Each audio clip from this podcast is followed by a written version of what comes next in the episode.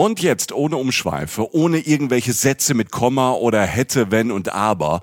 Wir haben neue Live-Termine und würden uns riesig freuen, euch zu treffen. Obacht, ich drop die jetzt einfach mal raus. Ja, drop it like it's hot, Jochen. Genau mein Ding. Wir sind am 23. Januar in Stuttgart bei der CMT, die Urlaubsmesse. Tickets dafür gibt es ab Herbst. Und wir sagen euch natürlich auf Instagram und in unserem Newsletter rechtzeitig Bescheid. Jetzt aber zwei Termine, wo es jetzt schon Tickets gibt. Am Freitagabend, am 7. Februar, sind wir in der Brotfabrik in Frankfurt. Und am 8. Februar, einen Tag später, sind wir auf der Volksbühne am Rudolfplatz in Köln. Wir machen jetzt Samstagabend Unterhaltung und es wird witzig, weil Jochen dabei ist. Und weil wir neue, fürchterlich peinliche Bilder von Michi zeigen. ja, ja. Dazu Reisegeschichten, Live-Podcast und ihr, die Reisen-Reisen-Community. Wir zwei freuen uns wirklich sehr. Extrem, extrem, extrem. Tickets für Frankfurt am 7. Februar und Köln am 8. Februar ab jetzt bei allen bekannten Vorverkaufsstellen erhältlich. Cool. Super cool.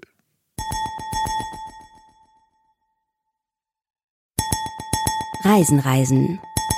Der Podcast mit Jochen Schliemann und Michael Dietz. Schönen guten Tag, herzlich willkommen zu Reisen, Reisen, der Podcast. Gut gelaunt aus Köln mit Jochen Schliemann und Michael Dietz. Hallo, liebe Freunde. Schön, dass ihr wieder eingeschaltet habt. Wir freuen uns sehr, ähm, dass wir heute wieder das machen können, was wir eigentlich am liebsten tun. Ähm, ab und an in unserem alltäglichen äh, Wahnsinn, der uns alle umgibt, entschlüpfen wir dieser Realität ein wenig und treffen uns Michael und ich sitzen jetzt voreinander in einem eigentlich viel zu hell beleuchteten Raum. Ähm, so Trinkhalle heute. Ja, ist so ein bisschen Trinkhalle, ja. Rauchen, Verzehrkino.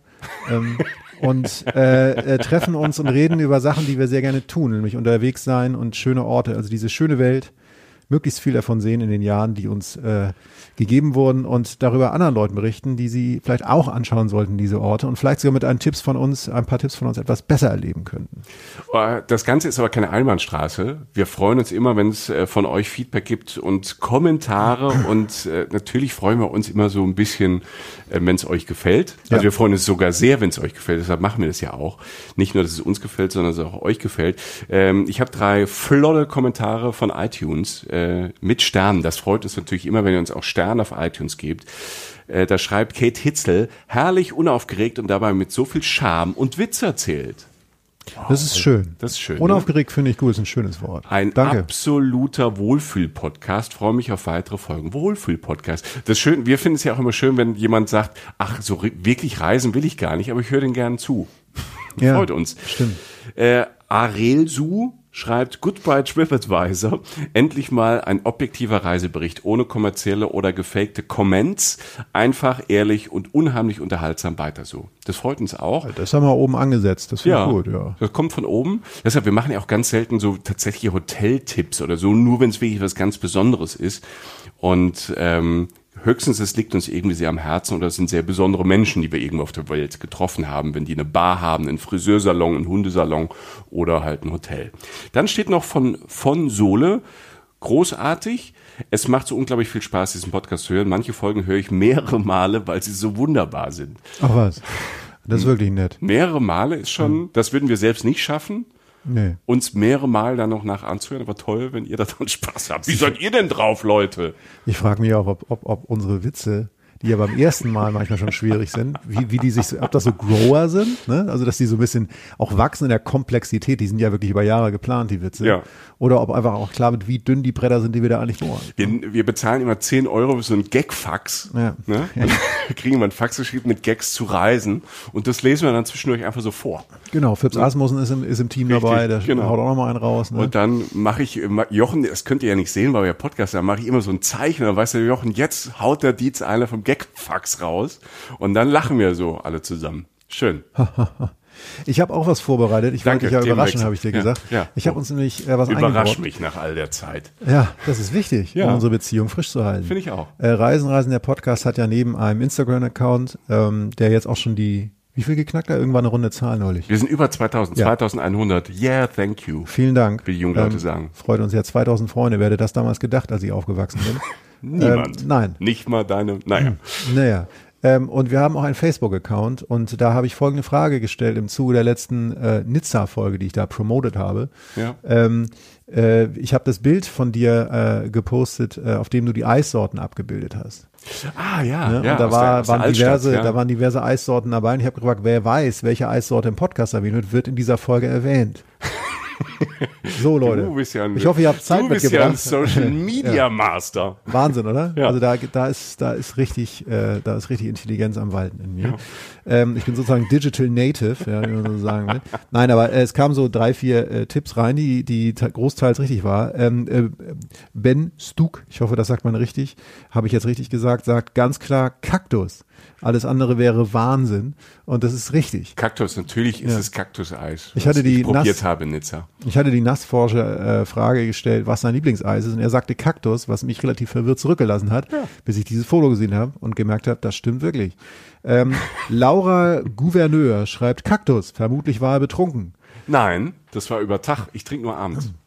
Darauf geantwortet hat Martina Krob, äh, der Kaktus, Fragezeichen, jetzt steige ich logisch aus, macht nichts, aber Hauptsache Menschen haben Freude auf unserem Ja. Account, würde ich mal sagen. Äh, Justin, äh, ich habe das, mein Gott, habe ich das klein ausgedrückt, Just, Justin Behner oder Behmer, Entschuldigung. Bieber, Justin Bieber. Ja, genau, der hat geschrieben, Kaktus für alle. ist ja die neue Justin Bieber-Platte. Die neue Ne? Single Kaktus für alle. Nach Sorry äh, kommt jetzt Kaktus für alle. Das ist äh, Teenie Herzenschlagen höher. Man kann das auch als Metapher sehen, aber jetzt steigen wir aus aus dem Ja. Thema, würde ich sagen. Sommer, Sonne, Kaktus, auch ein großer, großer Song von Helge Schneider. Sommer, Sonne, Kaktus ist äh, wahrscheinlich ein Cover von Justin Bieber. Und Helge Schneider macht sich jetzt richtig Taschen voll und geht in Rente. Da schließen sich Kreise. So, ähm, genug ich gelacht. hoffe, ich habe keinen, ich hoffe, ich habe keinen äh, vergessen. Wenn nicht, äh, schreibt mir gerne nochmal darunter und dann wiederhole ich das natürlich nochmal, Ja. beziehungsweise ich sagte noch die anderen Namen. Das war das, was mir sofort erwähnenswert war. Wie du richtig gerade gesagt hast, Schluss mit dem Spaß, denn jetzt wird es ernst. Ja, Michael, das bin ich. ähm, zwei einleitende Sätze zu dem folgenden Ort, äh, äh, Venedig, wie alle schon gesehen haben. Ich habe, das weißt du, darüber haben wir privat oft geredet. Und es ist tatsächlich eine Taktik, eine der wenigen Taktiken, die in meinem Leben aufgegangen sind. Ich habe ja äh, immer gesagt, ich spare mir Italien auf. Ich habe ja, oh, das ist gerade bei dir geklingelt. Aber es ist jemand zu Hause, der Es ist jemand zu Hause. Okay. Ja, ja, ich habe ja Personal für alles. Ja, klar. Der, der ne? Butler macht jetzt auf. Ja. Äh, ein paar Trauben könnten auch mal wieder. Ja, kommt Äh, sofort. Können wir ein paar Trauben haben für den Jochen? So, nein, ich habe gesagt, ich, äh, ich spare mir Italien auf, äh, bis ich äh, in das Alter komme, wo ich vielleicht nicht mehr Bock habe, alle zwei Wochen einen Interkontinentalflug zu machen oder so. Und das macht ja eh aus vielerlei Hinsicht sowieso nicht so einen Sinn. Und äh, Italien habe ich mir für die äh, äh, 40er aufgespart, die ich ja nun gerade betreten habe, sozusagen vor gefühlt zwei Tagen. Ähm, Michael, ähm, ich war in Venedig und ich muss sagen, ich bin wirklich, ähm, ich, ich, es ist so unfassbar schön. Mhm. Und ähm, du warst da noch nicht? Ich war nicht in Venedig, aber ich war viel in Italien. Als du damals sagtest, du hebst ja Italien auf und du warst so nie da, habe ich erstmal gesagt, du hast sie nicht mehr alle. Ja. Eins der besten Reiseländer überhaupt. Und jetzt bist du, ich, ich freue mich ja, dass, dass du jetzt endlich da warst. Und dann auch noch in einem Ort, wo ich noch nicht war. Genau. Ich, ich habe, ähm, äh, es war wirklich so gemeint, weil ich wusste, dass ich, ähm, dass das passieren wird. Mhm. Und äh, ich habe jetzt einfach angefangen mit einer Ikone von Stadt für mich. Also so wie ich bin ja oft an Reisen immer so rangegangen. Ne? Ich bin, weiß ich nicht, äh, man will nach Angkor Wat und fährt nach Kambodscha. Also bei Ja. mir war es nicht so, dass ich nach Kambodscha fahre und Angkor Wat mir begegnet ist oder ich wollte ähm, zum Ayers Rock nach Australien und ich bin wirklich, das war eins der Hauptziele, obwohl es halt komplett, also das ist ja touristischer Mainstream, aber es steht ja für was. Es gibt ja diese Ikonen an, Ja. wie die Py- Pyramiden in Ägypten oder so. Und äh, Venedig war für mich stand für was. Venedig ist ja ein Begriff, Venedig ist ja mehr als eine Stadt. Und äh, ich dachte, dann fange ich da mal an. Mhm. Und ähm, Du bist geflasht. Wahnsinn. Also wir- wirklich, wirklich toll. Ich habe, glaube ich, auch, ähm, auch das sage ich selten in meinem Leben, viel richtig gemacht. Ähm, dazu kommen wir gleich noch. Ja. Weil man kann Venedig, also Venedig ist auch Opfer der eigenen Schönheit, weil Venedig wirklich, ich, ich finde, ich erkläre es Freunden gerade so, wenn sie mich fragen, fast auf rationaler Ebene. Man, also wenn es das wissenschaftliche Wort schön gibt, dann wird es dafür angewendet. Das ist nicht nur emotional schön. Jeder Mensch, der irgendwie Augen im Kopf hat, muss sagen, das ist einer der schönsten Orte, die es gibt. Das ist das, eine der schönsten Sachen, die Menschen je gebaut haben. Diese Altstadt von Venedig, die eigentlich fast eine eigene Stadt ist. Du redest da nicht vom Viertel. Äh, Der ganze Altstadtbereich ist, ist sowieso UNESCO-Weltkultur, aber das muss man gar nicht mehr sagen. Das weiß jeder, wenn er sieht, da gibt es auch keine Diskussion. Und es ist, ähm, es ist halt dieses, alles, was man unter Venedig versteht, also wirklich eine Stadt an sich. Die Stadt geht auf dem Festland weiter. Aber das, was in der Lagune von Venedig liegt, diese Hauptinsel von Venedig, das heißt Hauptinsel, es sind ja wahnsinnig viele Inseln. Äh, es sind, äh, es sind glaube ich, rund, also mehr als 100 Inseln auf jeden Fall. Ähm, davor gelagert ist der Lido, das ist eine längere Insel, die so ein bisschen direkt zur Adria geht, zum offenen Meer. Aber der Lido liegt sozusagen davor an der Adria und da ist auch, da ist auch ein ganz normaler Strand und so. Hinterm Lido gibt's halt, geht die Lagune von Venedig weiter und dann kommst du irgendwann auf diese, auf diesen Hauptbereich, ne? äh, wo die Hauptstadtteile von, von Venedig liegen. Und ähm, Venedig also, ist das schon mit dem Wasser, ne? Ja. Ja, ja, ich merke schon, ich merk schon, du machst Witze über mich. Nein, das, ich, du, du bist richtig geflasht. Das wirst du, das wirst du heute oft machen können. Okay. Äh, weil es wirklich, weil ich, äh, äh, weil ich wirklich, also ich, äh, mein Herz liegt offen sozusagen. Äh, ich bin wirklich, also es war wirklich, äh, ja, es ist einfach extrem schön. Ich fange einfach mal vorne an, um das, weil, weil du ja. weißt es ja und jeder weiß es, der irgendwann mal weiß ich, eine Arbeit verfasst hat oder, oder was auch immer. Aber immer wenn dann die Sachen am wichtigsten sind, fällt es einem manchmal am schwersten, sich Wo zu steige ich ein? Ja. Genau, und ich versuche es jetzt einfach mal so chronologisch wiederzugeben. Ich meine, nach Venedig kommst du natürlich relativ schnell. Du kannst da hinfliegen, das dauert ein bis zwei Stunden aus Deutschland. Du kannst natürlich auch mit der, mit der Bahn fahren. Das dauert irgendwie aus München sechseinhalb Stunden. Das geht auch, ist auch eine tolle Reise. Elf bis zwölf Stunden aus Köln mit der Bahn. Du kannst auf diverse Art und Weisen ankommen. Fakt ist, wenn du ankommst, und äh, auf viele Art und Weisen wirst du relativ schnell ein Boot besteigen, ähm, wenn du nach Venedig reinkommst, weil es keine Autos äh, im, im, im Kern von Venedig gibt. Und es ist wirklich komplett autofrei. Genau, aus in dieser, dieser Altstadt, ja. ja, da, ja. Da, ähm, da, da, stehen, da stehen ein paar Fahrräder rum, aber das Hauptverkehrsmittel ist einfach das Boot. Das heißt, du steigst auf ein Boot und fährst meistens am, äh, durch den äh, Canale Grande in, die, in, dieser, in diese Stadt rein. Und äh, du, es ist wirklich, als wenn du in so eine Parallelwelt reinfährst, weil es so absurd schön ist, weil jedes Gebäude an sich so so, so schön archi architektonisch ist, aber halt auch schon wieder so verwittert ist, dass es aussieht wie eine ewige Filmkulisse. Du fährst jede Ecke, an der du stehst, machst du ein Bild, weil du halt denkst, das ist die Ecke, wo du in jeder Stadt normalerweise eine Stunde nicht aufhalten würdest, wo alle sich sammeln würden, aber es ist eine Ecke von Venedig. Ich meine, ähm, einfach, mal, einfach mal ein paar Zahlen. Ähm, äh, 150 Kanäle ungefähr in der Stadt, rund 400 Brücken, ähm, das Wasser ist da so präsent, dass bei Hochwasser, also manchmal steht das Wasser höher, manchmal niedriger, werden ein paar mehr Orte auch von den öffentlichen Verkehrsmitteln, diesen Wassertaxis angefahren, die du letztlich benutzt. Ähm, du musst eigentlich, also es gibt auch immer noch die Gondeln, das sei gleich gesagt.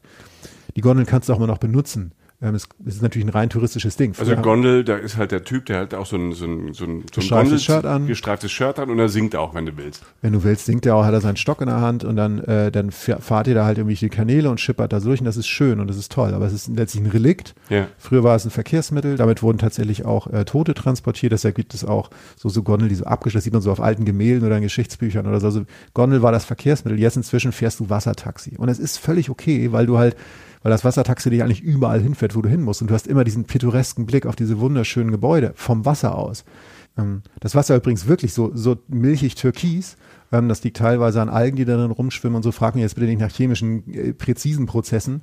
Aber ähm, Nein, es, hat, es hat tatsächlich diese Farbe, die man jetzt so vom Auge hat. Dieses okay. milchige Türkis. Spätestens im Sonnenlicht ist es, ist, es, ist es wunderschön. Und du guckst halt immer auf diese wunderschönen Bauten drauf. Also will sagen, Hauptverkehrsmittel, Wassertaxi auf dem Wasser, du steigst aus und gehst durch Gassen. Venedig hat rund 3000 Gassen. Das heißt, wenn du, und das würde ich empfehlen, äh, in dieser Altstadt, in dieser Innenstadt von, von Venedig wohnst, muss jetzt nicht zwingend nahe dem Markusplatz sein, aber halt, also die Innenstadt von Venedig ist groß, ähm, dann kannst du dich da komplett mit dem Boot fortbewegen oder halt zu Fuß und kannst einfach zu Fuß gehen.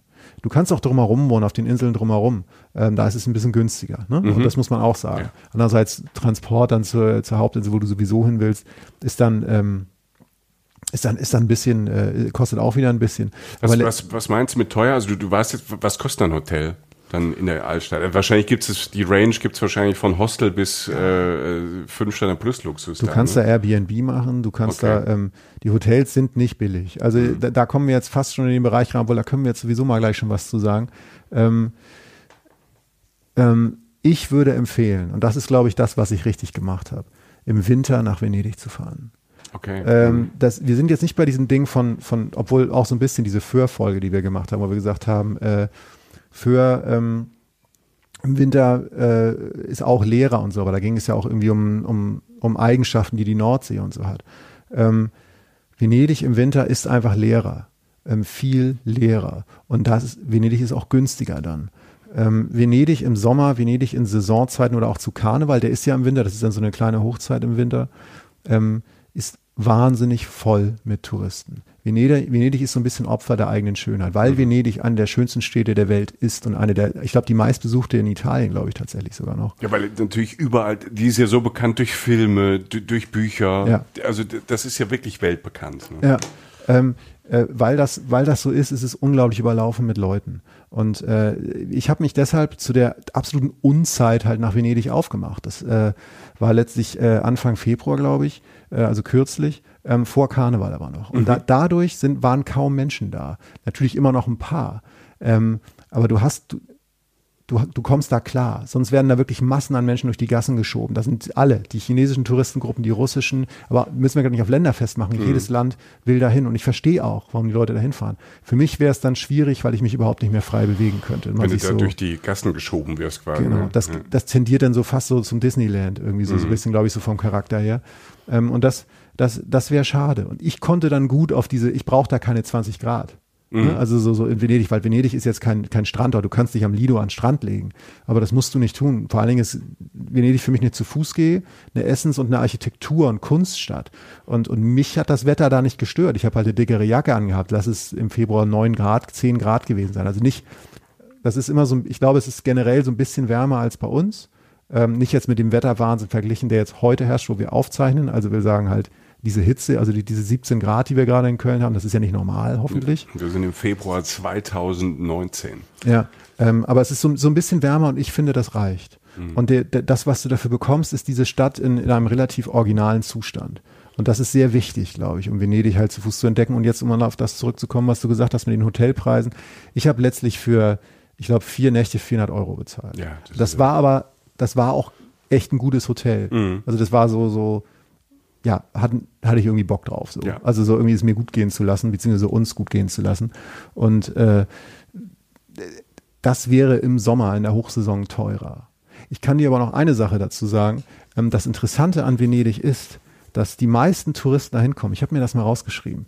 Die Stadt hat, also einfach mal ein paar Zahlen, und das meint, das ist keine Angst, das ist nicht langweilig, sondern es ist einfach nur absurd.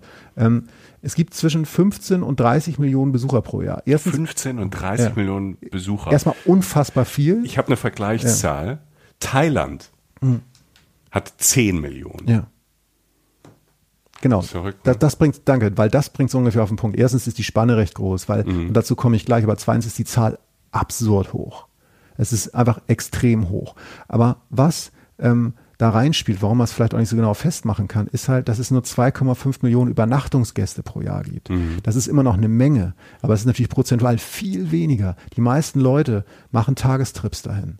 Ähm, da rede ich auch von Kreuzfahrten. Da gibt es Bilder, die ihr im Internet findet, wo der wunderschöne Markusplatz und der Markusdom da sind und im Hintergrund ein Schiff da durchführt, das aussieht wie so ein, wie so ein, wie so ein, wie so ein äh, Dimensionsfehler. Weißt du, was ich meine? Also, also so, so, eine Queen Mary, so, ja, viel so, zu groß. Viel zu groß, ja. ja. Ne? Ich meine das jetzt nicht nur wertend, aber es ist, es passt vom Maßstab nicht zusammen. Und wenn ich mir vorstelle, dass die Leute alle darauf gehen, dann ist das schon voll. Und mhm. das ist ja nur ein Schiff und die Leute kommen ja noch mit Bussen, mit, mit Bahnen, mit Flugzeugen und so weiter. Ähm, es ist die meistbesuchte Stadt Italiens. Ähm, sie hat und das bringt es vielleicht auch noch ganz gut auf den Punkt. Ähm, 270.000 Einwohner hat Venedig, aber mit dem Teil auf dem Festland. Ja? Ähm, die Altstadt hat 50 bis 60.000 Einwohner. Das ist relativ wenig im Vergleich und es ist stark sinkend. Ähm, plus halt viele Pendler, die von außen kommen, weil einfach ähm, die Mieten da auch zu teuer werden, weil da Investoren natürlich dann eine Wohnung kaufen, weil die Häuser die machen Hotels draus oder Airbnbs wahrscheinlich. Genau, ne? da wohnen noch Menschen, 50 bis 60.000, aber halt es werden immer weniger aufgrund äh, einmal der, der Mietkosten und zum anderen aufgrund dessen, dass die Renovierung und die Instandhaltung dieser Gebäude, wir kommen ja gleich noch darauf, warum die Stadt so besonders ist, also dass sie halt auf dem Wasser gebaut ist praktisch, dass das auch wahnsinnig viel Geld kostet. Das ist ja alles sozusagen, wir würden sagen Altbau. Ne? Mhm. So. Aber immer feucht. Immer feucht. Feuchter Keller. Es gibt da, es gibt da diverse Gebäude, die äh, von den beiden das Erdgeschoss schon leer steht, weil es halt nicht mehr instand zu halten ist und weil auch ähm, Venedig immer weiter absinkt. Also Venedig ist in den letzten 100 Jahren 23 Zentimeter abgesunken. Es sinkt jedes Jahr ein paar Millimeter weiter runter. Das liegt zum einen natürlich an der Bauweise, zum anderen aber auch natürlich, dass das Wasser auch ein bisschen höher steigt äh, aufgrund des Klimawandels. nicht alles ist der Klimawandel, aber auch. Mhm. Und äh, wer da im Winter ist, dazu komme ich gleich noch, da gibt es so ein Wetterphänomen, ähm, der wird auch sehen, dass die Stadt teilweise überflutet ist. Das war aber auch schon immer so. Also es, ähm, Also dass dann Wasser auf den Plätzen steht oder so. Das heißt nicht Not, Notfall oder Evakuierung, sondern ähm, das heißt, irgendwelche Gassen, irgendwelche Plätze stehen unter Wasser dann. Genau, also das, das heißt, ich musste sehr lachen, als ich den Fachbegriff dafür genommen habe, Aqua-Alta. Weißt du? Also eigentlich ist es Aqua-Alta, ja, mit A hinten. Ja, Aqua- Alta. Ja, und ich sagte halt nur, ich sage Aqua-Alta. Ne? Ähm, das ist vor allen Dingen im Winter. Das ist bei niedrigem Lu Luftdruck und starker Flut, ähm, ist ein Meter, dass das Wasser ansteigt, noch normal. 1,25 ist die halbe Stadt schon ein bisschen unter Wasser und 1,40 wird der Notstand ausgerufen. Das war zum Beispiel 66 mal der Fall, als ganz Venedig halt also relativ unter Wasser stand. Wie gesagt, da reißen jetzt nicht, da jagen jetzt nicht wilde Wellen durch die Gassen, aber ähm, das Wasser steht höher. Und da, wenn du da stehst und siehst, wie niedrig der Markusplatz ist und wie niedrig darunter das Wasser anfängt, kannst du dir das gut vorstellen. Wir haben das da auch gehabt. Und das hast du, ähm, also letztlich gehen die Leute damit sehr unaufgeregt um, weil es zum Alltag gehört. Da gibt es dann auf den Haupttourismuszielen oder da, wo man absehen kann, dass das Wasser ähm, ein bisschen höher steht, gibt es so Gangways. Also da werden einfach so, so einen halben Meter hohe Stege aufgebaut. Die stehen da auch immer parat. Und Also man braucht keine Gummistiefel mitzunehmen. Kannst du machen, kannst du aber auch davon Händlern kurz bevor das Wasser kommt sozusagen kaufen, weil die sind ja auch nicht blöd, die wissen ja, womit sie Geld verdienen. Du kannst aber auch das Wasser umgehen und weil zu Fuß gehen so viel Spaß macht, geht das auch. Ja. Ähm, also manchmal stehen halt keine Gangways, wo ein bisschen, wo eine sehr große Pfütze ist oder so. Es kann sein, dass du nasse Füße kriegst. Ich find's aber, ich fand's jetzt überhaupt nicht, überhaupt nicht schlimm oder so. Ähm, das ist eine Eigenschaft, das ist eine Eigenschaft vom Winter. Aber wir wollen mal den Tourismuszahlen äh, Zahlen, beziehungsweise warum diese Stadt absinkt. Die Stadt steht letztlich äh, auf ziemlich matschigem Boden und äh, teilweise ist sie festgemacht durch lange Mauern, die in diesen Boden gehauen wurden oder ge gebaut wurden und teilweise auch durch Baumstämme, die da reingejagt wurden. Also die Mauerreihen sind, so, weiß nicht, 80 Zentimeter tief und, und, und, die, und die Holz, also die, die, die Stämme halt nochmal tiefer. Die stabilisieren den ganzen Kram. Da, die ganze Stadt steht auf, auf, auf lehmigem Boden oder auf relativ nicht so festen Boden, deshalb sinkt sie auch so ein bisschen ab, aber sie steht dafür extrem stabil aufgrund dieser alten Maßnahmen, die halt getroffen wurden. Und deshalb ist sie eigentlich relativ safe. Ja. Ähm, das ist so, so, so die. Das ja. Technische, ne? Ja. Das ist so das Technische. Aber du hast ja vorhin so Ja. ganz, ganz am Anfang, du hattest halt so ein, so ein Glitzer in den Augen, als du von der Architektur gesprochen hast und wie schön es an jeder Ecke ist. Kann, kannst du mir so, kannst du das noch ein bisschen beschreiben? Also wenn, wenn du da durchläufst, ich habe halt so, ich habe so Filmbilder im Kopf, ne? Ich habe natürlich diese Brücken im Kopf, wo ich so drüber lauf und, ähm, und, und diese alten Häuser und äh, diese Winkelgassen dann. Es ist genau so. Ähm, das ist das, das ist das äh, äh, Bizarre, dass du halt, ähm, wenn du zu Fuß unterwegs bist und die Tagestouristen weg sind, vor allen Dingen dann, aber auch tagsüber ist es schön natürlich. Ähm, wenn du, da, also ich sag, wir haben immer so gesagt, getting lost in Venedig sozusagen. Ne? Also weil du halt, du gehst raus, also du gehst einfach aus deinem Hotel raus und gehst los. Und du hast natürlich die, die Hauptgassen, um es mal so zu drücken, da sind natürlich viele Tourismusgeschäfte drin, ähm, also weiß nicht, Mode oder, oder also Souvenirs. Genau, so Souvenirs und so einen ganzen Kram. Und ähm, aber du, es dauert keine zwei Sekunden, dann gehst du um irgendeine Ecke und bist in einer noch engeren Gasse, wo gar nichts ist, wo einfach Menschen leben und äh, wo einfach Alltag stattfindet und äh, nachts natürlich auch eine gewisse Einsamkeit herrscht. Und du bist einfach nach zwei, drei, vier Minuten gehst du immer über eine Brücke, das fällt dir irgendwann gar nicht mehr auf. Ähm, du drehst dich nach links, du siehst ein tolles Altbaugebäude, drehst dich nach rechts, du gehst, du, du kannst völlig verloren gehen. Also die beste Freizeitbeschäftigung, finde ich, ist da, nach dem Essen einfach noch zwei Stunden einfach äh, sich zu verirren. Ähm, Google Maps geht, das heißt, wenn du nach Hause willst, kommst du dann auch irgendwann nach Hause. Ja. Ähm, und das, das ist genau das, so uralte Brücken, ähm, äh, wunderbare alte Gebäude, dann äh, dieses Wasser, das relativ ruhig schimmert dann nachts, natürlich so in den Straßen, in den Straßenlichtern. Ist Ähm, es nachts spooky, da durchzulaufen? Ja. Ist Es hat- ein bisschen gruselig? Ja, es hat diese, ähm, man, man, man hat, man spricht von dieser, oder ich zumindest spreche von dieser morbiden Schönheit. Du hast halt, Venedig ist, ist, ist wie gesagt wunderschön im Hellen und im Sommer und im Winter, wenn es dann einsamer ist und oft auch mal Nebel kommt oder die schwere, nasse Luft da ist, ähm, ist es sehr, sehr, ja, es ist morbide, ähm, verwittert, gespenstisch so ein bisschen, aber schön.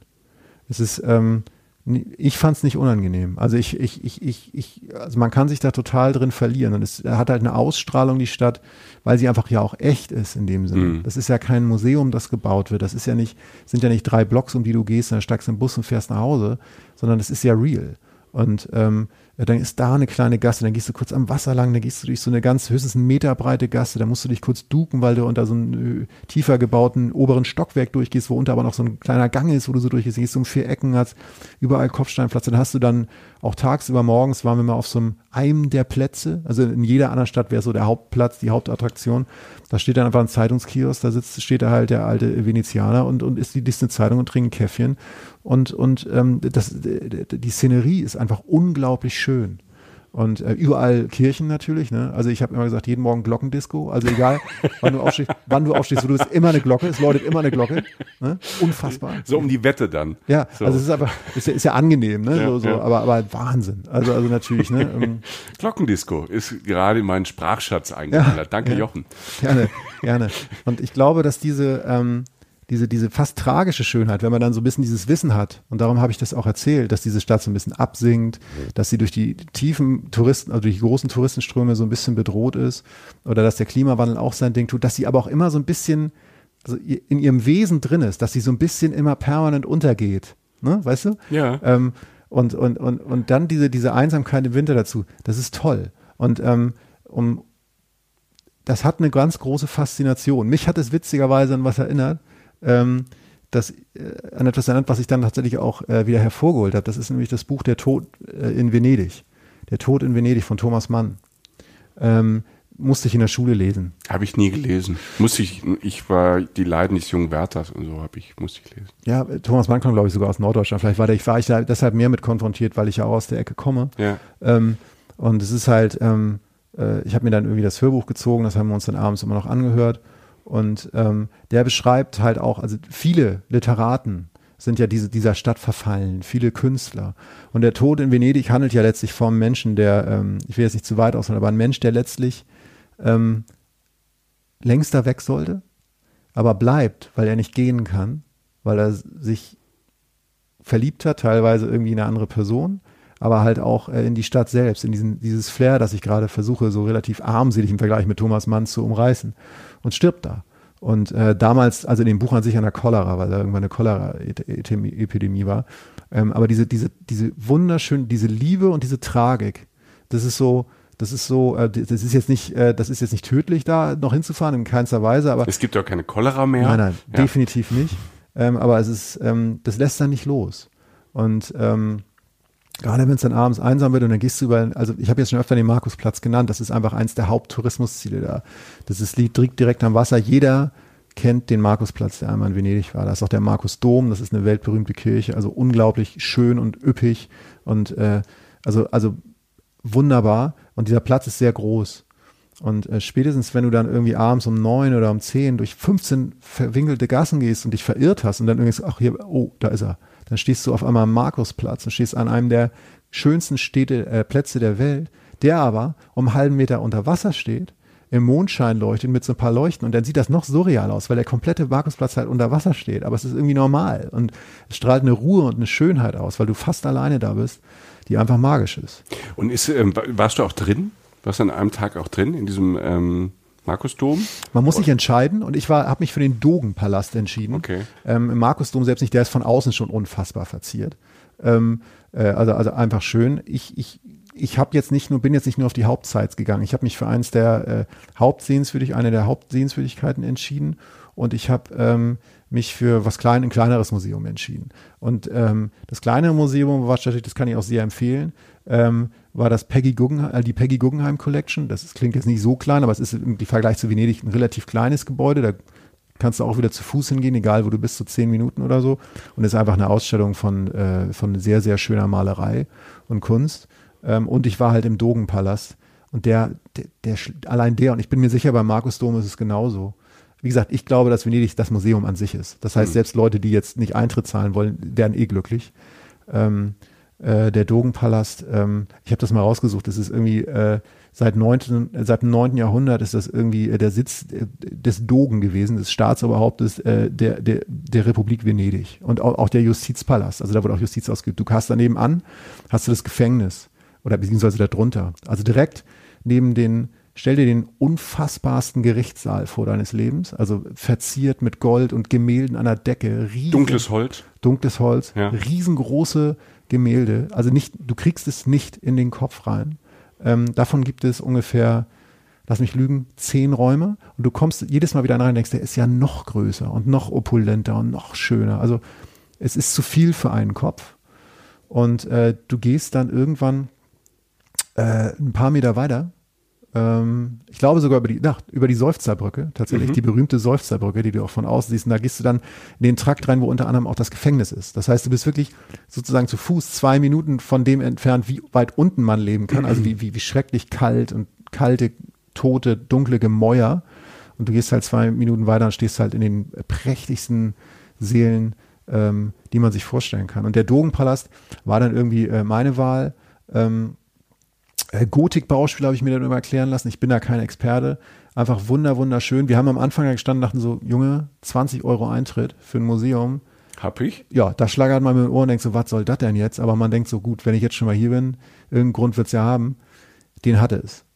Ähm, es ist, äh, es erschlägt einen. Das ist, es ist fast zu viel Schönheit und Geschichte und. Und die muss ja dann erhalten werden. Also diese, diese, dass Museen Ja. dann oft so teuer sind, hat ja auch damit zu tun, dass es wirklich äh, schwierig ist, das alles zu erhalten, das zu pflegen. Ähm, deshalb sind manche Museen, also gerade so alte Museen halt einfach teuer, weil die auch teuer im Unterhalt sind. Ja, ja.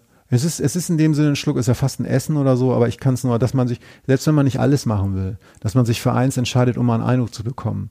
Und das Bizarre an der Geschichte ist halt, ähm, das in Venedig, ähm, jetzt kommen wir wirklich zu dem, zu dem Wort, dass ich, dass ich wirklich, wirklich, wirklich recherchieren musste. Ich hoffe, ich habe es hier irgendwo stehen.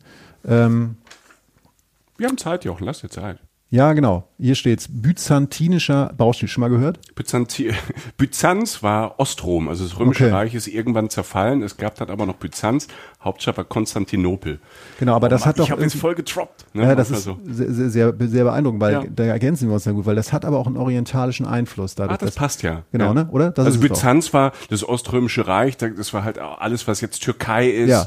und bis rein nach äh, Syrien und Libanon und deshalb hat es natürlich einen orientalischen Einfluss. Und den, den sieht man dann natürlich auch in Venetien. Okay, das wird sein, weil diese Mischung, ne, die, Mhm. die macht es dann noch besonderer. Das hat, gibt dir immer das Gefühl, dass du immer noch irgendwas siehst, was du gar nicht so recht zuordnen kannst. Also du hast tatsächlich manchmal so orientalische Gedanken, dass du denkst, so, ups, das erinnert mich jetzt an irgendwas, was hier gar nicht so hingehört. Andererseits gepaart mit dieser nordeuropäischen, äh, mit diesem nordeuropäischen Baustil, den es ja auch gibt. Und das macht es so besonders. Mhm. Okay. Und ähm, wenn man sich eins in Ding aussieht, ich kann den Dogenpalast wirklich nur empfehlen. Mhm. Wahnsinn. Also wirklich architektonisch Wahnsinn. Ähm, wu- wunderschön. Aber wie gesagt, der, das Museum an sich ist, ist Venedig selbst, würde Mhm. ich sagen. Ne? Also selbst wenn man das nicht will oder man sagt, dafür reicht die Kohle dann nicht und ich mache eher irgendwie Airbnb oder penne auf dem Haupt, auf dem Festland und komme dann irgendwie nur tagsüber mal rein oder bleib ein bisschen länger da, alles gut. Also wenn man Venedig ähm, in, in, in Zeiten äh, besucht, die nicht so voll sind, wie gesagt, oder halt abends mal bleibt, dann ist schon viel von dem erfüllt, was man glaubt.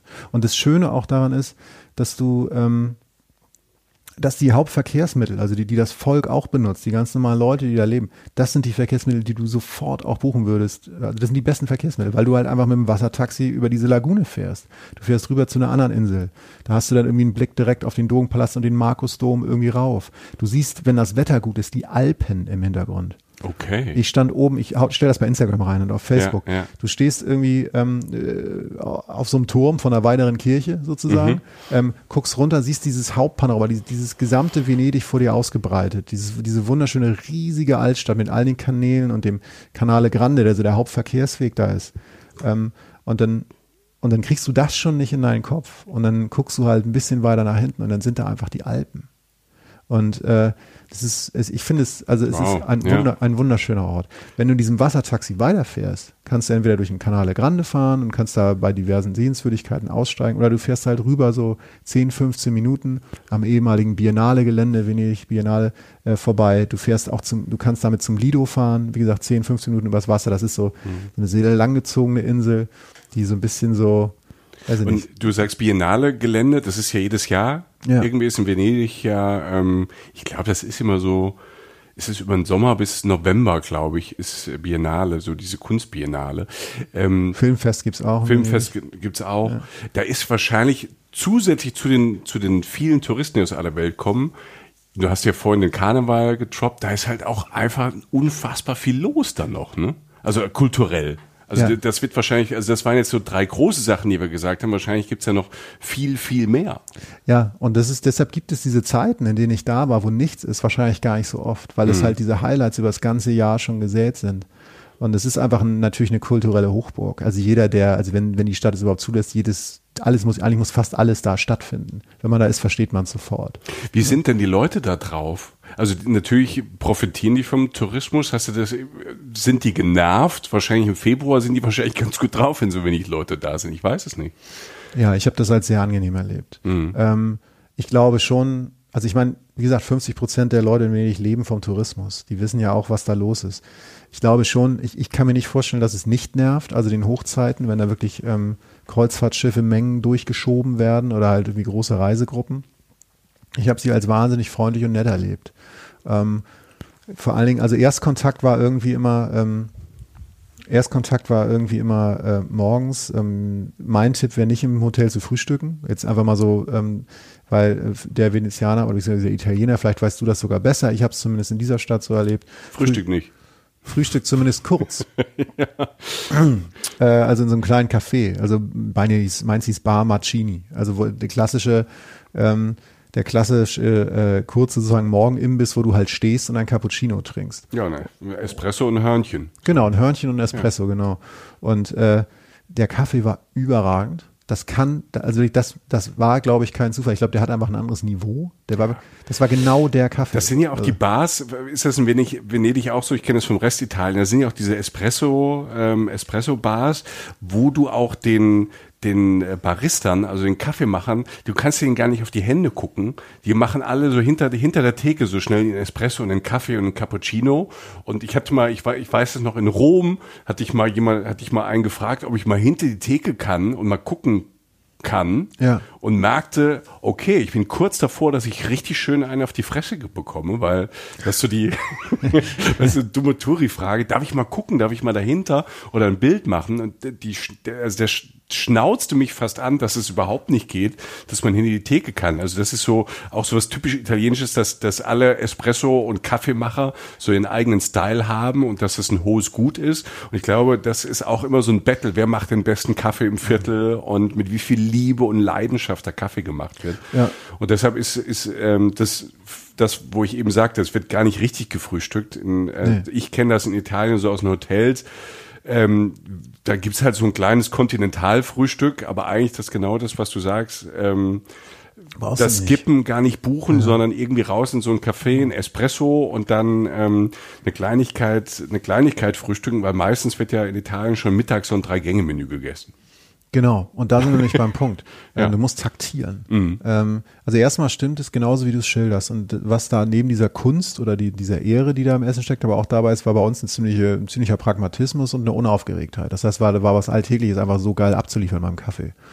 Und das war der beste, die beste Art, in den Ta äh, Tag zu starten. Ähm, man war, wir waren auch relativ früh unterwegs. Das heißt, du bist dann mit Leuten da, die danach arbeiten gehen. Das geht dann relativ schnell, aber ist super. Und dann, ähm, wie gesagt, läufst du durch die Stadt, machst diverse Sachen und dann isst du mittags das erste Mal. Und da sind wir jetzt wirklich bei einer Essenstaktik, die ich mir aufbauen muss in Italien. Das muss über die nächste Zeit auch noch passieren, wenn ich da, falls ich da nochmal hinfahre. Weil du einfach, das Essen ist ja, also, Entschuldigung, aber das ist ja schon dickste Hose. Ja, deshalb habe ich ja gesagt, das ist, das ist für jemand wie dich, der so auf Essen steht und alles stehen liegen lassen würde für Essen, und ich sage alles, dass Ja. du vorher nicht in Italien warst, ist halt wirklich wie gegen die Wand gelaufen. Ja, aber wie gesagt, es war, es, ich, ja, ich habe es mir aufgespart, lieber Michael. Und es war, es, es war, glaube ich, auch richtig. Äh, der Unterschied zu Japan, zum Beispiel eines der großen Essenländer, ist natürlich, dass du in Italien beim Essen zunimmst. Äh, das habe ich dann relativ schnell gemerkt, ähm, weshalb man halt taktisch so klein anfangen kann. Morgens. Okay, dann mittags halt, äh, isst man dann halt Pasta oder Pizza und abends kannst du dann ja dir auch noch was gönnen. Wenn, wenn du jetzt gar nichts mehr essen kannst, weil du den ganzen Tag so viel Gas gegeben hast, weil, weil alles so gut schmeckt, holst du dir einfach irgendwie ein bisschen Brot, bisschen Olivenöl, bisschen Salz auf dem Zimmer, dann ist auch alles gut. Tipptopp. Ähm, alles gut. Ne? Ähm, aber genau das ist so. Fang klein an, isst früh Mittag und abends geht dann vielleicht auch noch was, weil du willst das. Ich habe wirklich mit den Standards angefangen. Ne? Also jetzt, wie gesagt, für manche Leute kommen jetzt ein bisschen wie ein Primat rüber vielleicht oder so. Nein, aber, Jochen. ähm, äh, äh, also die grundlegendsten Gerichte, ne? Also sei es jetzt irgendwie eine, Lasagne mal probiert oder halt irgendwie äh, Carbonara probiert, die sich auch stark von dem unterscheidet, was man eigentlich in Deutschland, ne? also wenn die mit Sahnesoße und Formschinken kommen, das hat ja mit Carbonara nichts Nein, zu tun. und auch, ich finde ja auch Lasagne. Also Lasagne Ja. ist ja auch sowas, das ist bei uns in Deutschland so, so ein bisschen eingedeutscht, aber die Lasagne, jeder macht die dort natürlich ein bisschen anders. Jeder hat so seinen Clou in der Lasagne. Der eine macht sie mit Soße, der andere macht sie eher so trockener, der andere, die, die, die, dieser, dieser Sugo, dieses Ragout ist anders. Ja. Also Lasagne, das, also, Die Anzahl der Schichten. Ja. Auch die bloße Anzahl, Anzahl der Nudelschichten, die dadurch nicht schwerer wird, sondern einfach wie fein das ist, wenn du das mal durchzählst. Jetzt hast du wahrscheinlich ein seltsames Bild von mir, auch wie ich mit so einer Lupe da sitze und so eine Lasagne. ich habe kein seltsames Bild für dich. Äh, Okay. Jetzt dafür kenne ich jetzt. Da, das ist halt, äh, das ist halt einfach ein anderes Niveau. Und äh, dann diese, diese Nachtischgeschichte. Du meine Güte. Also, Weil auch ein Tiramisu nicht ein ja, Tiramisu Genau, ein Tiramisu, Tartufo, ähm, Pistazienkuchen, Pistazien-Nougat. Ähm, Du hast noch nicht mal Eis gedroppt. ich habe noch nicht mal das Eis gedroppt. es ist absurd. Ja. Und du kannst, ähm, es ist alles, es ist ja alles nicht leicht. In dem Sinne, wie gesagt, taktieren in der Menge. Du, deshalb zu Fuß gehen macht auch Sinn. Ähm, ich kann nur wirklich, wir haben da echt einfach nur die Standards des italienischen Essen durchdekliniert. Und ich war beseelt. Ich bin wirklich nach Hause gefahren, habe manche Sachen erst wirklich verstanden, was das wirklich soll. Ne? Also so, wo das so angelehnt ist, dass man in Deutschland in der Form bekommt. Wir, wir machen ähm, kaum Tipps. Ich wollte eine Sache trotzdem noch erwähnen, weil das war so mein Italien-Essen-Moment, den, den ich auch will und den ich, den vielleicht auch Leute hier wollen, die, die sich dort, die so ein bisschen reisen, so wie wir oder die das auch interessiert. Restaurante Stella hieß es. Äh, Das ist beim Lido oder auf dem Lido, wenn du halt ankommst mit dem Wassertaxi, steigst du aus, gehst ein paar Meter über die Kreuzung auf der linken Seite, findet man ja alles im Internet. Ähm, die haben jetzt bestimmt keine große Website oder so, weil das einfach so ein normales dörfliches Restaurant ist, das mittags dann geöffnet hatte und wo hauptsächlich Arbeiter saßen. Also will sagen, ich habe da gesessen mit 20 handtätowierten Bauarbeitern. Ähm, die sich morgens natürlich, die stellen sich auch alle schon ein. Nein, wo die saufen nicht, das stimmt überhaupt nicht, überhaupt nicht, sondern die trinken einfach ein bisschen Alkohol immer gern. Bierchen wird zum dazu. Essen ein Bierchen getrunken oder ein Glas Wein mit. Genau, so sieht's Ja. aus. Was übrigens auch erklärt, warum du den Ort magst. Ja. Ähm, selbst ich habe mittags Weißwein getrunken. Du hast, du hast mittags Ja. ein Glas Weißwein ja. getrunken. Du weißt, was das bedeutet, ne? Bist aber das Laufen und so ging dann auch, marschieren und so dann. Ja, ja, ich bin ein bisschen schneller marschiert, aber Ja. äh, ne, also nee, aber das, also Weinchen habe ich dazu natürlich auch noch getrunken und dann, wenn du dann irgendwie, weiß nicht, was habe ich, ich habe einfach eine Pizza, da steht dann Pizza Fungi und Salsiccia, so sagt man das, ne, glaube ich, Ja, diese Wurst, ja, ne? ja. Mm, und ich liebe die dann Wurst. sind auf Pizza sind halt Steinpilze drauf. Einfach, einfach so, so, das steht da nicht. Der hätte was anderes darauf machen können, aber sie, es sind halt die und die schmecken jetzt auch so. Und äh, die Pizza ist so, wie man sie das. Ich habe äh, Vongole habe ich noch bestellt, Spaghetti Vongole. Mhm. Oh, ne, mit Muscheln, fantastisch, ganz toll und auch sehr schlicht und, und also, also tolles Essen, Oktopussalat, auch nochmal was leichteres dazu oder so.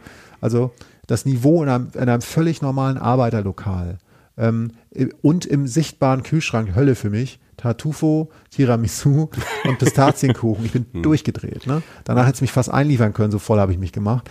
Ähm, fantastisch, fan fantastisches Essen auf ganz normaler Ebene. Ja, und das, das, das finde ich ja, das, wir haben das ja schon mal drüber gesprochen. Das Tolle ist halt an, an gerade an diesen Mittelmeerländern, ähm, dass das Niveau des Essens halt fast überall, selbst in den Touri-Gebieten, halt so hoch ist, dass es auch so ein bisschen, klar gibt's, man, man isst auch da mal schlecht oder scheiße. Es ist gar kein, Logisch. ne, das ist, das ist kein Ding, da gibt's auch mal ein Touri-Nap oder so. Aber wenn man ein bisschen gesunden Menschenverstand äh, da durchgeht und guckt und vor allem, und du hast es ja so gemacht, du hast da gegessen, wo die, wo die äh, Venezianer essen. Und da, wo die, wo die Italiener, die Venezianer essen, da wird es schmecken. Also zu, zu 95 Prozent wird es da, wo die Hein Einheimischen essen, da wird es schmecken. Warst du mal in Osteria? Kennst du das Prinzip der Osteria dort? noch ähm, das, das sind meistens auch so sehr bodenständige Lokale und da gibt's gar keine Karte. Das ist eher Ach so. doch, das du- hab ich gesehen, Ja, ja, du, ja. du gehst, du gehst dort rein und keine Ahnung, in meiner Vorstellung ist halt Mutti und Vati sitzen halt Ja, in der genau. Küche und kochen noch. Und es gibt halt einfach ein Menü an dem Abend. Es gibt einfach ein Menü. Und also in Italien gibt's meistens auch Menüs. Und da kriegst du halt so, du setzt dich einfach rein, dann wird noch gefragt, vielleicht bist du Vegetarier oder nicht. Und dann gibt's halt einfach fünf Gänge abends und äh, mit Wein. Und das ist meistens so herzlich und so ein bodenständiges, aber so gutes Essen. Und man wird Ja. halt so ein bisschen überrascht und traut sich dadurch manchmal mehr halt Sachen zu essen, die man vielleicht jetzt gar nicht äh, sonst essen würde oder mit Italien Verbindung, in Verbindung bringen würde. Man hat natürlich sofort Pizza und Pasta da, Ja. aber die machen auch tolle Fleischgerichte, Risottos, also mit, mit also es die, diese Bandbreite ist so groß und man, man käme vielleicht manchmal gar nicht auf die Idee, auch Suppen, eine Minestrone oder so. Ne? Also die Bandbreite in Italien ist, ist so groß und man, man kann sich ja überall hier reinlegen und reinwerfen und ähm, wie gesagt, also Vorspeisen, Hauptspeisen, äh, Dessert, ähm, ja, also da, dafür kann man gar nicht oft genug nach Italien fahren. Ja, ich habe da auch recht. Also ganz klar, nur an der Oberfläche gekratzt und, und ne, das ist ja ein Universum, was Ja. sich da auftut. Und das Interessante bei Venedig war, man fragt ja dann immer so Freunde vorher, wo kann man da gut essen? Und bei allen kam dieselbe Antwort, die ich erst ein bisschen komisch fand und die ich jetzt aber genauso weitergeben werde und bestätigen kann. Du musst es nach Auge machen. Du gehst durch die Stadt und äh, die Touri-Nap-Läden, von denen es definitiv welche gibt, weil die sind ja auch nicht blöd, also Ja. das, das sind ja auch Geschäftsmänner, ähm, liegen genau neben denen, wo halt die Einheimischen sitzen und fantastisch essen. Und das, das kannst du, du gehst da vorbei und du musst dafür ein Gefühl entwickeln. Das geht auch, das funktioniert auch. Guck dir einfach ein paar Leute an, die da drin sitzen, so, guck dir die Preise an, guck, ob die Gerichte äh, übersetzt sind, so mit deutschen Und Bilder. Flaggen. Und Bilder. Ich habe ja immer, wenn ich irgendwas sehe, wo so Bilder, wo jedes Gericht auf Bild draußen dranhängt, dann habe ich schon so, nee, will ich nicht rein. Also es täuscht vielleicht auch manchmal, aber für mich ist das so immer so ein Zeichen. Genau, und das ist, ähm, äh, das sind natürlich die augenscheinlichen Sachen und dann halt so, wer sitzt da so drin oder was ist das so? Irgendwie, ne, da gibt's ja auch so diese vielen, diese Bars, wo man so ein paar Sachen aus dem, aus der Auslage dann so essen kann oder so, wo dann auch eher getrunken wird, oft wird auch gestanden und da gibt's vielleicht ein paar Tische in der Ecke oder so. Du merkst es. Also selbst ich, der es jetzt nicht wusste, woran ich es festmache, so habe es relativ schnell gemerkt. Und die Touri-Naps liegen neben den guten Lokalen. Venedig ist nicht der billigste Ort der Welt, das wissen die auch. Du kriegst wahrscheinlich eine Pasta billiger im italienischen Inland irgendwo als da. Es ist aber noch bezahlbar, gerade wenn man bedenkt, wie satt das halt macht. Aber das ist so, da musst du echt nach Auge gehen. So bin ich halt in, die, in, die, in dieses Restaurant äh, Stella halt reingeraten, weil ich halt so dachte so, ja, Hunger, sieht gut aus, da ist eine Tageskarte, da sitzen, Alter, was sind das? Ja, das sind gute Jungs. Ne? Die Und so- tätowierten Bauarbeiter. ne? also ja, es waren einfach Leute, die halt was zu tun haben, die, Ja, sie ja. auch, die sie auch gern, also ne, irgendwie, die wollten auch nicht Haute Cuisine oder so, die wollten halt satt werden, aber wollten auch was Gutes und das wissen die ja, was Mhm. gut ist. So, auf jeden Fall war toll, das, das kann ich nur empfehlen. Und wie gesagt, taktieren beim Essen, leicht anfangen, mittags früh essen, dann geht abends vielleicht auch noch was, weil du willst jede Mahlzeit mitnehmen. Es ist wirklich, wirklich begeisternd. Und zwischendrin gibt's ja auch immer noch, so wenn man tagsüber da vorbeiläuft, kann man ja auch noch so ein, ne, ein Eis essen. Und die haben ja auch so diese ganzen kleinen, diese, was ich vorhin sagte mit Hörnchen, diese Mandelbällchen. Also man kann ja auch Kaffee und Kuchen. Also deine vierte Mahlzeit, sie sieht zwar anders aus. Ne? Also, Ja. Also meistens ist nicht so wie der, wie, wie der Kuchen, der deutsche Kuchen, aber es gibt da überall halt diese, diese, diese kleinen Sauereien. also diese Mischung aus deutschem Kuchen und Baklava. Und das gibt halt diese kleinen Mandelbällchen, dieses Konfekt. Auf. Und Marzipan und das wird, wird man holt sich halt so ein, so ein Kaffee und ein Espresso und, da, und dann ist dann so ein Glasvitrine und man muss, man muss davon ja was probieren. Man muss, ja. Man muss. Weil man aber auch weiß, es funktioniert. Ja. Ähm, also weil die einfach auch genau wissen, was sie da tun. Also sehr viel, ich sag mal so Essensikonen oder Sachen, die halt so normal gelten, äh, kommen ja aus Italien. Ne? Also ich meine, fast keine Küche hat die Welt so erobert wie die. Ähm, und das absolut, absolut zu Recht. Und alle großen Köche haben in Frankreich oder Italien mal gearbeitet. Ja. Oder ja. gelernt. Was man immer mitnehmen sollte, um das Thema Essen abzuschließen, ist äh, ein Supermarkt, weil es gibt nicht viele Supermärkte da. Aufgrund dessen, dass äh, viel Tourismusbranche da ist und so, ähm, hast du da nicht viele, also viele kaufen auf dem Festland ein, ähm, äh, der Venezianer. Ähm, und und äh, man, es geht so weit, dass ich so lange einen Supermarkt gesucht habe, weil mich Supermärkte interessieren. Ich finde, du lernst Länder ja auch kennen, wenn du in die Supermärkte gehst, ähm, einfach auch um Salz und Öl zu kaufen und ein bisschen Brot. Äh, Es geht so weit, dass ich wirklich den Supermarkt nennen kann, den ich gesehen habe. Wenn ihr einen Supermarkt sucht, es gibt den Spar an der Rialto-Brücke. Ähm, das ist jetzt wohlgemerkt kein Sponsor. Ich wollte nur sagen, so ist das. Wir haben Ja. wirklich irgendwann gesagt, geh doch mal zum Spar an der Rialto-Brücke. Die Rialto-Brücke ist eine der romantischsten Brücken der Welt. Ähm, die, finde ich, wenn man sie mit allen anderen Brücken da vergleicht, jetzt nicht so herausgestochen hat, wie, ähm, wie man es noch erwartet. Also das war jetzt nicht für mich das Eindrücklichste. Das war viel kleiner, als ich dachte. Nee, nein, aber so es, ich, Zu viele Leute. Ich fand viele Sachen viel spektakulärer und so kleine verwinkelte Gassenbrücken eigentlich auch sehr Mhm. sehr nett. Fakt ist, da gibt's einen Spar. So, da kannst du reingehen, da kannst du Öl kaufen, Salz kaufen, Abfahrt. Das ist also wie der Spar in der Rialto-Brücke ist wirklich ein ernst gemeinter Tipp. Ähm, das wollte ich noch sagen. Und äh, was ich noch ähm, empfehlen kann. Äh, wir reden über Kultur. Ähm, wir reden darüber, dass dort äh, äh, viel Kultur gemacht wird und auch viele Kulturfestivals sind. Wie gesagt, Filmfestival, Berlinale und so. Äh, nicht Berlinale, Bier, Biennale ähm, findet da statt. La Fenice. Ähm, Was La- ist La Fenice? äh, Teatro La Fenice. Das ist, äh, ich hoffe, man spricht das aus. Ich habe sogar nachgeguckt, das müsste stimmen. Das ist eines der berühmtesten Opern- oder Theaterhäuser, die es gibt der Welt. Es ist mal abgebrannt, ziemlich äh, in einer ziemlich dramatischen Situation, aber es wurde wieder aufgebaut und es wurde sehr, sehr viel erhalten. Es ist äh, eins, also wenn man mal eine Oper guckt oder eine Operette oder einfach ein Theaterstück dann äh, und das da macht, dann hat man viel in seinem Leben erledigt. So. Ich natürlich bin da hingefahren, habe gedacht, naja, also, gucken kann man ja mal. Ne? Und ähm, dann wurde da aufgeführt an dem Wochenende, was gar nicht so oft passierte, was mir dann auffiel, als ich den gesamten Spielplan des Jahres angeguckt habe, La Traviata von Verdi. So, ne? Oper, so, dicke Hose. Der kommt wahrscheinlich aus Venedig oder aus der Ecke irgendwo. also ist Italiener. Also ja, genau, also auf jeden Fall, auf jeden Fall eins der der Stücke überhaupt wurde, habe ich rausgesucht, am 6.3.1853 genau da uraufgeführt. Also ich rede jetzt davon, dass, weißt du, also so, dass so, also die, das perfekte Setting. So, weißt du, so wie du, weiß ich nicht, äh, wie du Björk in Island auf dem Gletscher siehst. Weißt du, so, wo Ja. alles dann zusammenpasst, so ungefähr. Ähm, und äh, guck nach, ne, ich so, super, Alter, da gibt's noch Karten. Dachte ich, wie geil ist das? Es gab noch Karten Es der gab noch- Abendkasse, oder? Es gab noch im Winter. Also, also Okay, Winter, ja, ja. Ähm, relativ, vielleicht auch schon da oft aufgeführt oder so, aber wie gesagt, nicht durchgehend und vor allen Dingen da war halt Low Season. Es gab so ein paar vereinzelte Karten noch. So. Ich so, okay, geil, gucke ich nach. 280 Tacken. Ich so, Alter. Für eine Karte. Ja.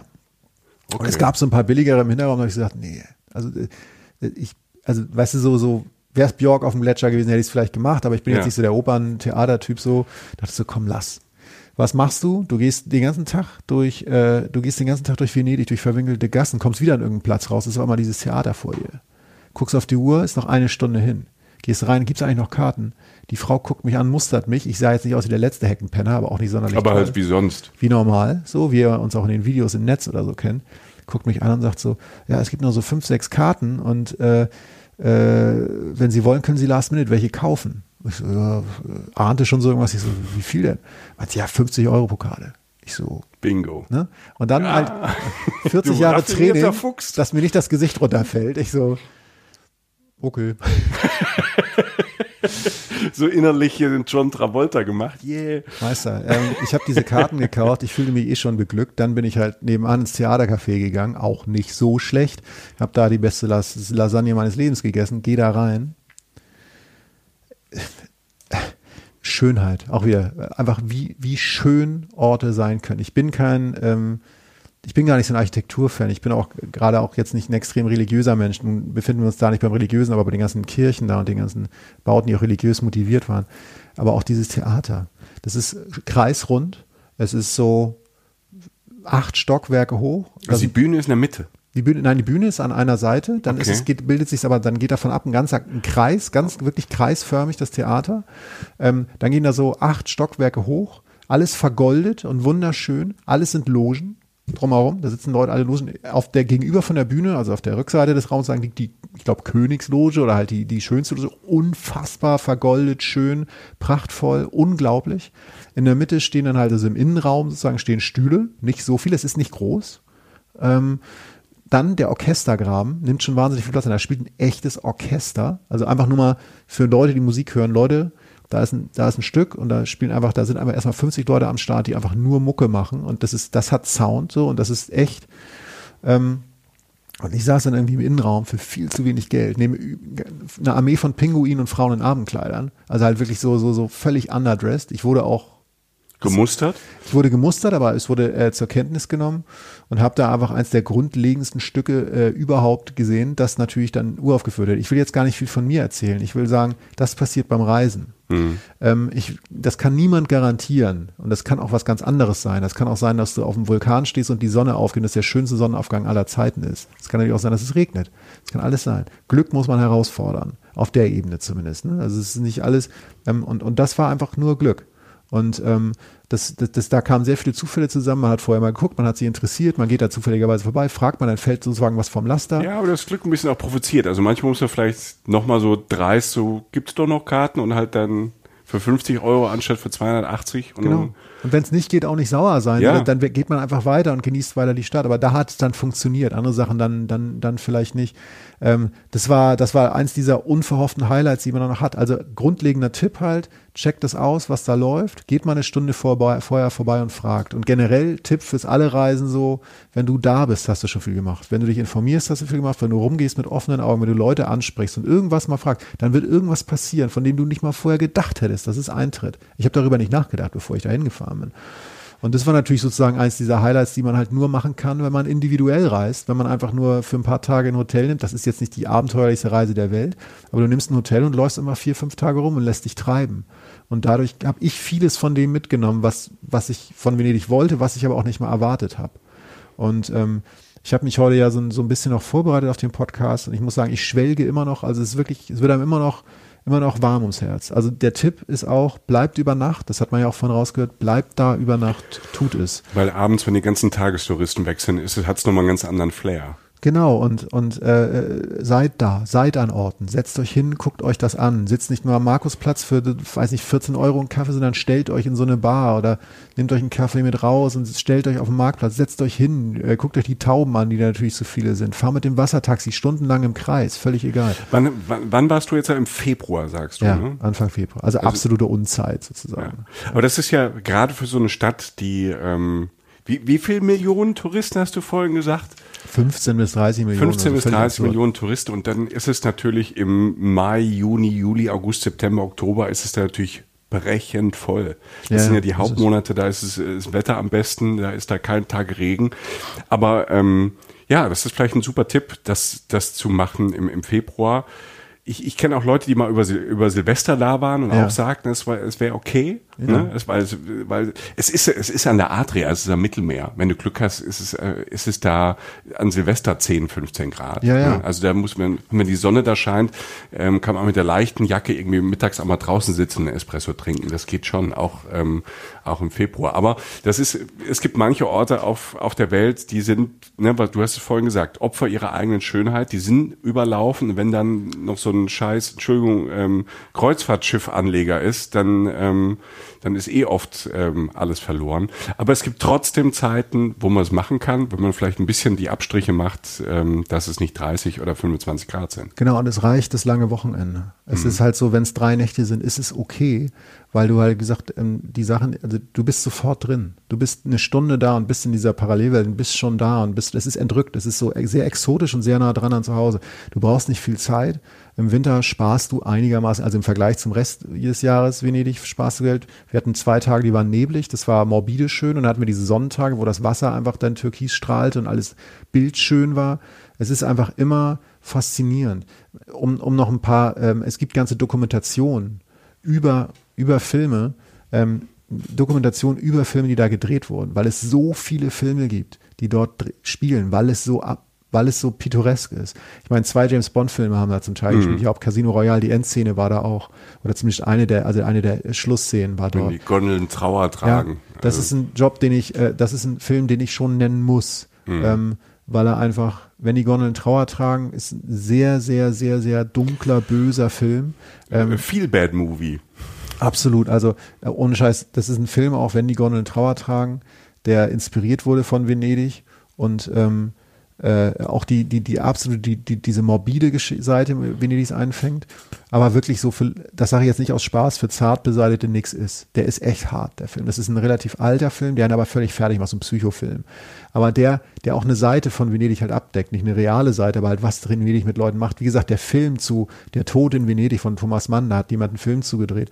Der ist wunderschön. Es gibt so viel Kultur über diese Stadt, die man konsumieren kann, bevor, danach oder während man da ist. Allein das zeigt schon auf, was es mit Künstlern gemacht hat, die Maler, die aus der Stadt kommen, die dort gearbeitet haben, was da für Architektur steht. Es ist, Es ist ähm, schwer, schwer in Worte zu fassen, was das alles mit einem machen kann und was aus dieser Stadt auch hervorkam, weil sie so bildschön ist. Cool. Ja. Witziger Fun Fact noch.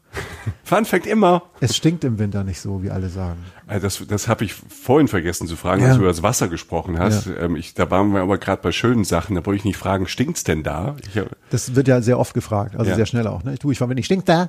ähm, ja, das bin ich. Danke fürs Genau. Ja. ähm, Im Winter nicht. Mhm. Aber vielleicht im Sommer würde auch mehr Sinn ergeben. Ähm, ähm, sie haben natürlich ein Müllproblem da. Dadurch diese, diese Menschenmassen, die da wegziehen. Du siehst es nicht, weil sie es halt im, sozusagen zumindest im Winter im Griff hatten und des Morgens hörst du dann die Boote, die den Müll halt wegbringen. Ähm, der Gestank, zum, sogar der Gestank war im Winter nicht da. Ähm, um damit nicht zu enden, ihr habt gehört, ich habe ja, ich habe gerade meine letzten Notizen durchgestrichen, vielleicht habt ihr es gehört äh, durch die Mikrofone. Wir sind jetzt äh, eine Stunde durch. Ich kann das empfehlen für Leute, die mal drei Tage wirklich schnell weg wollen von allem ähm, die, die, die nicht fassen können, was wozu Menschen fähig sind. Menschen sind zu schrecklichen Sachen fähig, aber auch wie schön Sachen sind, die Menschen schaffen können. Ähm, ähm, und es ist, es macht was mit einem. Es ist wirklich, äh, es ist wirklich, äh, wirklich, wirklich beeindruckend. Ich kann das, ich kann das in dem Sinne nur empfehlen und wer dann parallel auch noch so ein bisschen in diese kulinarische, wer die Italiener mal so eindippt, viele Leute werden es von euch auch schon besser wissen als ich. Ähm, es gibt einfach kein Problem. Es ist, mhm. äh, es ist wirklich ein sehr schöner Ort. Die Welt ist schön, ich lebe gern. Das freut mich sehr, dass du ähm, so mit äh, Italien gestartet bist, mhm. äh, mit, mit Venedig. Und es hört ja. sich für mich toll an, wo ich noch nicht in Venedig war. Was mir noch einfällt, so als praktischen Tipp, wo du sagst, Venedig ist teuer und du hast ja vorhin gesagt, man kann nach dem Zug fahren. Mhm. Ähm, ich habe äh, durch Zufall gesehen, es gibt einen Nachtzug von ähm, Stimmt. München ja. nach Venedig. Stimmt. Und da kann man sich auch eine Nacht sparen. Ja, sechseinhalb also, Stunden. Sechseinhalb ja. Stunden. Und ähm, man kann den ganzen Tag dann in Venedig verbringen und nachts zurückfahren, hat ja. man vielleicht wieder eine Hotelnacht gespart und äh, ist schon auf der Rückreise. Das kann man auf Hin und Rück machen. Also da gibt's gu ganz gute Zugverbindungen. Ja. Die österreichische Bahn ähm, wickelt das, glaube ich, ab, weil die Deutsche Bahn, Hallo Deutsche Bahn, ja leider fast keine Nachtzüge mehr im operativen Geschäft hat, ähm, haben es die Österreicher übernommen. Und ich glaube, die fahren da runter. Checkt das mal. Apropos checkt das mal. Ähm, der Jochen, ich habe schon gesehen, ähm, wird ganz viele Bilder äh, bereitstellen auf Instagram und Facebook von Venedig, von seinem Trip. Und ähm, seht ihr auf Facebook, auf Instagram, folgt uns da gerne, ähm, abonniert uns auf iTunes und äh, wir sind bei Spotify und bei Deezer sind wir mittlerweile auch, bei ja, Deezer. Deezer. Da könnt ihr uns äh, auch hören, vielleicht hört ihr uns da jetzt über Deezer. Und äh, nur so ganz, so ein kleines bisschen, ähm, ihr äh, kommt ja immer so zu uns über das, über den, den Podcast. Ne? Ähm, wir kommen vielleicht auch bald in eure Nähe. Habe ich das jetzt subtilerweise so getroppt, dass man es ein bisschen versteht, jetzt, aber ich noch gar nichts gesagt habe? Jetzt hab? weißt du was, ja, jetzt weiß ich, was du meinst. Ja, genau. Es gibt äh, Pläne dazu, dass, ähm, so wie wir euch manchmal äh, über die Audiospur irgendwie zu Hause oder an den bizarrsten Orten oder bei dem auch immer ähm, äh, erreichen, was ihr gerade macht, könnt ihr uns auch gerne wissen lassen, interessiert uns. Ähm, wir kommen vielleicht bald in physischer Form, vielleicht auch in ja. eure Nähe ja. und äh, dann lernt man sich mal kennen. Genau, das Podcast Festival bei 1 Live. Äh, da gibt's auch eine Folge bei iTunes ähm, Bangkok. Über, über, Bangkok und Thailand. Mhm. Könnt ihr euch gerne anhören. Und es war, es hat so viel Spaß gemacht und vielleicht äh, machen wir so dieses Live demnächst mal öfter. Dazu aber demnächst mehr. Für heute war es das. Äh, Jochen, vielen Dank für die Eindrücke aus Venezia. Und äh, ich habe jetzt Hunger. Nicht dem vielen Essen. Dann lass uns doch jetzt einfach mal Zum was essen. essen. Ja, genau. Vielen Dank fürs Zuhören. Ähm, alles Gute und äh, passt auf euch auf, äh, damit wir euch demnächst auch wieder hören. Und äh, gute Reise, Leute. Tschüss. Auf Wiedersehen. Reisen, Reisen. Der Podcast mit Jochen Schliemann und Michael Dietz.